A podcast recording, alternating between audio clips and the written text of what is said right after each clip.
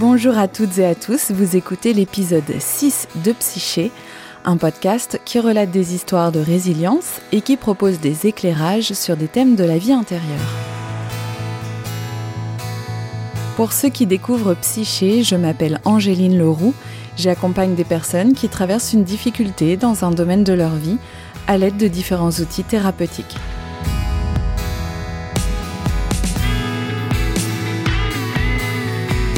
Je voudrais commencer par remercier certaines auditrices qui m'ont adressé des messages suite à la diffusion des épisodes 3, 4 et 5 sur le karma.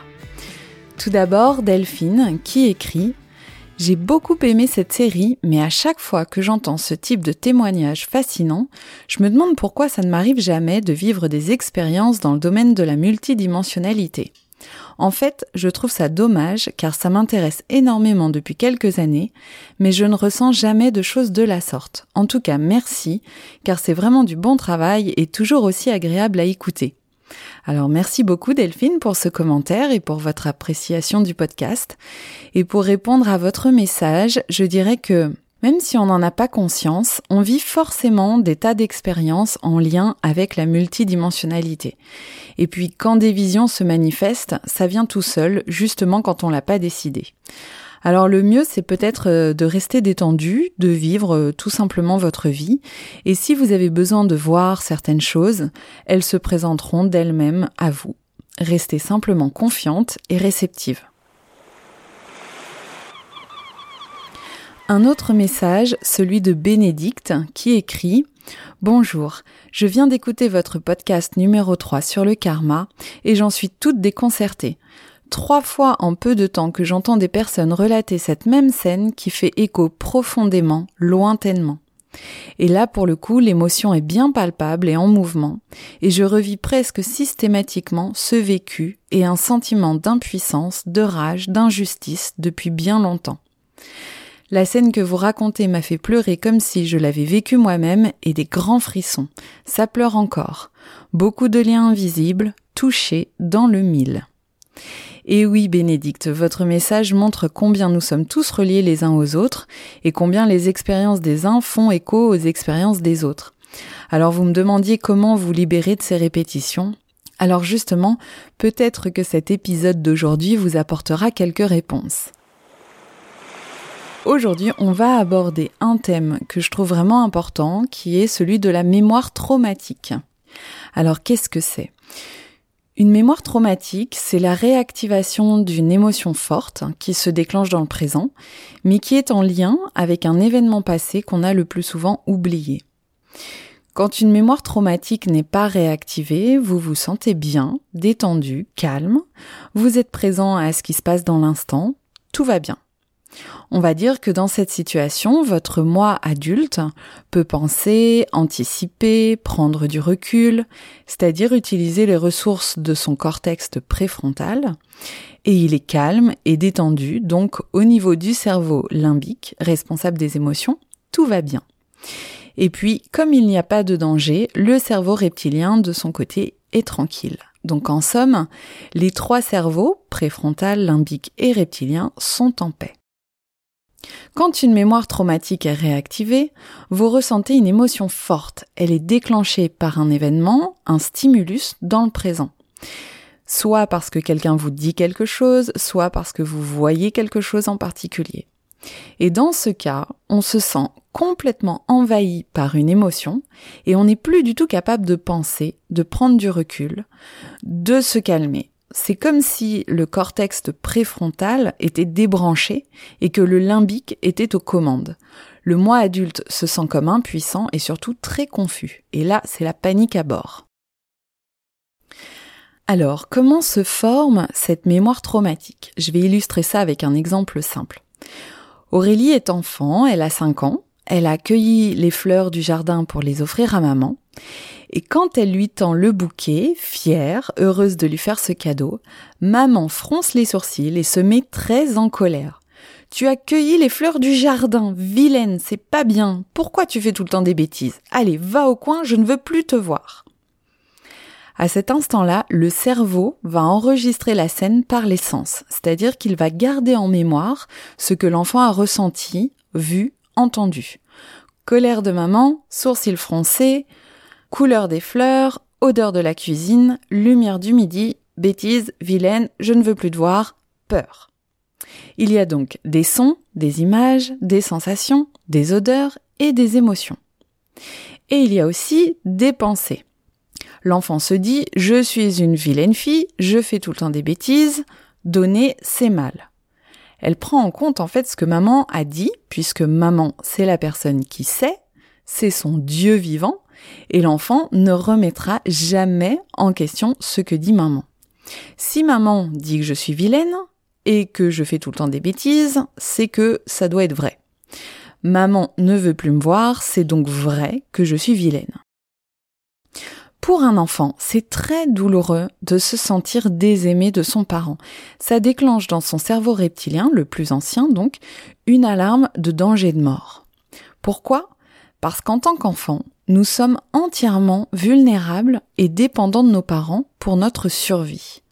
Ça veut dire que nous avons besoin de 100% d'amour et de 100% de sécurité pour nous sentir bien. Dès qu'il y a un danger de ne plus recevoir 100% d'amour et 100% de sécurité, c'est-à-dire quand on perçoit qu'on est rejeté, désaimé, le cerveau l'interprète comme un risque de mourir. Il va donc falloir éviter absolument ça, et c'est ainsi que malgré lui, l'enfant va obéir à ses parents. De plus, à partir de la scène vécue, l'enfant va tirer une conclusion. Donner, c'est mal, et je suis vilaine, puisque c'est l'expérience qu'elle fait. L'enfant se dit ça, mais pas forcément consciemment. C'est vraiment un, un processus subtil. C'est donc une pensée et si cette pensée se répète à partir de nouvelles expériences, c'est ce qui va former une croyance, c'est-à-dire une conviction. Une pensée dont on est convaincu qu'elle est vraie. Maintenant, Aurélie a grandi, c'est une adulte, elle est invitée à déjeuner chez des amis et elle amène un gâteau pour le dessert qu'elle offre à son ami. L'amie en question est très stressée par euh, différentes choses à gérer. Elle pose le, gâteau qu'Aurélie lui tend sur une table, porte son attention sur d'autres choses avec l'air inquiet, les sourcils froncés et oublie complètement de la remercier. Et là, une émotion vive se déclenche chez Aurélie. C'est la réactivation de la même émotion que celle qu'elle a vécue enfant. Elle se sent mal, elle comprend pas pourquoi elle ressent une émotion aussi forte alors que objectivement la scène n'a pas l'air si grave que ça. Et ce qui s'est passé, c'est que l'inconscient d'Aurélie a fait un parallèle entre la scène vécue dans l'enfance et la scène présente. Comme s'il y avait des points communs. Ça peut être l'enthousiasme d'offrir quelque chose pour faire plaisir, les odeurs de cuisine, le fait qu'il soit midi, les sourcils froncés de son ami. L'amie n'a pas montré le plaisir qu'elle a eu de recevoir et n'a pas fait cas du gâteau offert par Aurélie. Aurélie a donc interprété son comportement comme un rejet. À ce moment-là, c'est toute la partie émotionnelle qui envahit Aurélie et qui prend la place de son moi adulte. Aurélie ressent alors de la peur, elle se sent triste et angoissée, exactement comme quand elle était enfant. Les mêmes sensations corporelles sont déclenchées, les mêmes émotions, et les mêmes pensées. Aurélie interprète, malgré elle, la scène présente de la même manière que lorsqu'elle était petite. Et en une fraction de seconde, c'est tout un flot de pensées qui déferle dans sa tête. J'aurais pas dû apporter de gâteau sans demander, c'était pas bien de faire ça, j'ai contrarié mon amie, elle m'en veut, elle va peut-être me le faire payer, elle va me faire la tête, je vais me sentir rejetée. Autrement dit, tout le contenu de la mémoire douloureuse est réactivé et se rejoue. Le moi adulte est tellement envahi par l'émotion que le cortex préfrontal ne peut plus réguler l'émotion et il ne peut plus apaiser le cerveau limbique. Il est désactivé. Il va donc falloir, pour calmer la souffrance, trouver d'autres stratégies. Et là, ce sont ce qu'on appelle les parts protectrices qui vont avoir cette fonction de faire taire la souffrance. Ces parts protectrices, elles se sont construites dans l'enfance, suite aux événements douloureux qu'on a vécus. Aurélie, par exemple, a utilisé le repli sur soi pour se protéger. Dans la scène de son enfance, elle est allée au coin, elle n'a plus dit un mot, elle s'est faite toute petite, elle a gardé sa tristesse à l'intérieur d'elle et elle n'a plus fait aucune vague. Le rôle d'une part protectrice, c'est de faire taire la souffrance de la partie émotionnelle. Grâce à ces parts protectrices, on arrive à traverser les situations douloureuses de notre enfance et à tenir toujours debout. Et donc, pour cette raison-là, on peut déjà remercier ces parties euh, protectrices parce que c'est grâce à elles qu'on est encore là. Bon, après, le petit souci, c'est que la part protectrice, elle se moque un peu des conséquences que peut avoir sa stratégie de protection. Et dans le cas d'Aurélie, le repli sur soi, qui est la stratégie de sa part protectrice, la prive de lien aux autres parce qu'elle ne parle plus, elle se met en retrait, elle ne participe plus aux échanges avec ses amis. Autrement dit, sa protection devient contre-productive. C'était peut-être efficace avec papa-maman quand euh, elle avait 5 ans, mais dans le cas d'un déjeuner avec des amis, ça devient un véritable problème. Il faut donc permettre à ces parts protectrices d'utiliser leur, énergie d'une autre façon, plus adaptée au présent. Et pour ça, on a plusieurs moyens à notre disposition. Le premier moyen, ça va être de faire connaissance avec la part protectrice en question. Alors, on en a plusieurs et en fait, elles s'activent en fonction de ce que nous vivons. De façon générale, face à un danger, nous avons quatre manières de faire face, dont trois qui sont préprogrammées euh, dans notre cerveau reptilien parce que ce sont les trois défenses que les animaux utilisent aussi. C'est donc euh, comme un instinct pour nous. Il s'agit de la fuite, de l'attaque et de la paralysie. Et comme nous sommes des êtres humains, nous avons un moyen supplémentaire qui est de chercher de l'aide. Et donc là, ça va être de crier au secours, de pleurer, de chercher un contact rassurant, de chercher à dépendre de quelqu'un, par exemple. Si cette demande à l'aide est infructueuse ou impossible, on peut utiliser une deuxième stratégie qui va être la fuite. Ça se traduit par une mise à l'écart, une difficulté à s'engager, la prise de drogue, d'alcool, de médicaments, les addictions au jeu, au sexe, à la nourriture, les achats compulsifs. Ça peut être aussi d'utiliser l'humour systématiquement ou d'aller tout le temps dans l'imaginaire. En tout cas, les moyens de fuir sont très très nombreux. Si on n'a pas les moyens d'être aidé ou de fuir, on peut aussi se battre, c'est-à-dire se mettre en colère, être agressif, crier, se rebeller. Là, c'est le besoin de reprendre le contrôle de la situation en tournant son agressivité vers l'extérieur. Donc ça, c'est dans le cas de crier, se rebeller, etc. Ou de tourner cette agressivité contre soi-même. Et là, ça va provoquer euh, les automutilations, les punitions envers soi-même, qu'elles soient physiques ou psychologiques. Et enfin, si appeler à l'aide, fuir ou se battre sont impossibles, il nous reste la quatrième stratégie qui est la paralysie, c'est-à-dire faire le mort. C'est ce que font certains animaux hein, face au danger. Donc là, le corps euh, est toujours là, mais l'esprit est ailleurs. La personne, en fait, se dissocie, elle est paralysée, les parties émotionnelles et physiques sont anesthésiées, et la personne ne ressent plus rien, comme si elle n'était plus là. Ces quatre moyens sont des réactions de survie.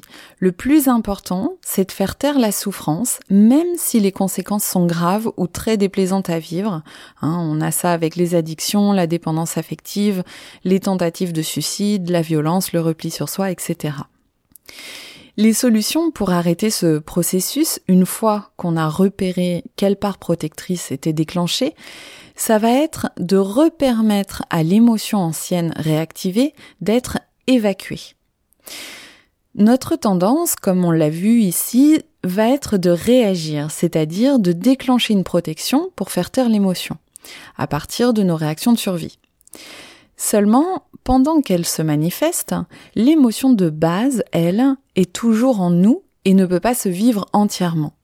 Nous la repoussons, nous ne voulons pas la revivre, nous la combattons. Alors la solution, c'est de passer par le corps, en focalisant toute son attention sur le ressenti physique, sur les sensations corporelles, au moment même où l'émotion nous traverse. Il s'agit donc de décontracter son corps le plus possible et simplement d'observer les sensations et de laisser faire. Et là, de façon naturelle, l'émotion, qui est une énergie en mouvement, va changer d'aspect et va se transformer. C'est de ça dont on parle quand on dit accueillir une émotion. Et cette technique de passer par le corps, par les sensations, permet de stopper le mental et toute l'histoire qu'on se raconte dans sa tête. Parce que nos souffrances viennent surtout du fait qu'on se raconte l'histoire en boucle. On s'identifie à la partie émotionnelle, à l'émotion ressentie, ce qui fait que ça accentue l'inconfort au lieu de l'apaiser. Lorsque vous concentrez votre attention sur les sensations physiques, en les observant, vous vous désidentifiez de l'émotion et vous permettez à l'énergie de circuler dans votre corps tout en stoppant l'histoire qui se raconte dans votre tête. Généralement, au bout de quelques minutes, la souffrance disparaît et il ne reste plus que des sensations physiques qui se transforment jusqu'à la disparition complète de toute douleur ou de tout malaise physique. C'est comme si vous preniez dans vos bras la partie enfant qui souffrait et que vous étiez un médiateur énergétique en quelque sorte. L'enfant n'a pas pu vivre son émotion jusqu'au bout. Elle l'a refoulé, caché, créant comme un petit caillou énergétique dans son corps, jusqu'à ce que vous, l'adulte, grâce à votre corps et à votre psychologie plus avancée que celle d'un enfant, vous permettiez à cette émotion, à ce petit caillou, de fondre comme neige au soleil, tout simplement en vous autorisant à la vivre d'une façon moins douloureuse, c'est-à-dire par le corps. Et en arrêtant de combattre et de repousser l'émotion, vous ouvrez les bras à une partie de vous au lieu de l'enfermer encore plus. Ce qu'il faut savoir, c'est que la partie enfant qui vit l'émotion du souvenir ne sait absolument rien de l'adulte que vous êtes devenu aujourd'hui. C'est comme si cette partie était coincée dans un espace-temps où l'émotion se revivait encore et encore et encore. Tant que le petit caillou énergétique de l'émotion n'a pas fondu, l'émotion ressurgira et la part protectrice aussi, évidemment, avec toutes les conséquences qu'on lui connaît. Ce sera donc l'inconfort permanent. Ça veut dire qu'à chaque fois que vous sentez une émotion forte vous envahir, à chaque fois, c'est une opportunité pour l'adulte que vous êtes aujourd'hui d'aller apaiser, d'aller secourir l'enfant traumatisé en vous, de le sortir de la boucle infernale et de transformer son émotion douloureuse en ressource. Si on reprend le cas d'Aurélie, aussi longtemps qu'elle n'a pas libéré la petite fille qu'elle était, des émotions de peur, de peur du rejet, de tristesse, alors sa part protectrice reprendra le dessus et la petite en elle sera toujours coincée. Aurélie peut donc, si ses émotions sont réactivées, utiliser son corps pour permettre à l'énergie de recirculer normalement et libérer la petite fille qu'elle était des croyances qu'elle s'est forgées. Alors pour la partie croyance, je consacrerai plusieurs épisodes à ce sujet parce qu'il y a beaucoup à dire, donc on y reviendra. En tout cas, une fois adulte, si on continue de rejeter, de combattre, de fuir, de repousser ce qu'on ressent, c'est comme si on enfermait notre partie enfant de plus en plus loin de nous. C'est comme si nous nous coupions de cette partie. C'est ça qu'on appelle une névrose, hein, d'ailleurs.